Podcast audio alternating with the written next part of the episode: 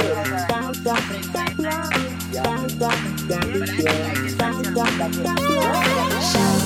shout, let it all out. These are the things that.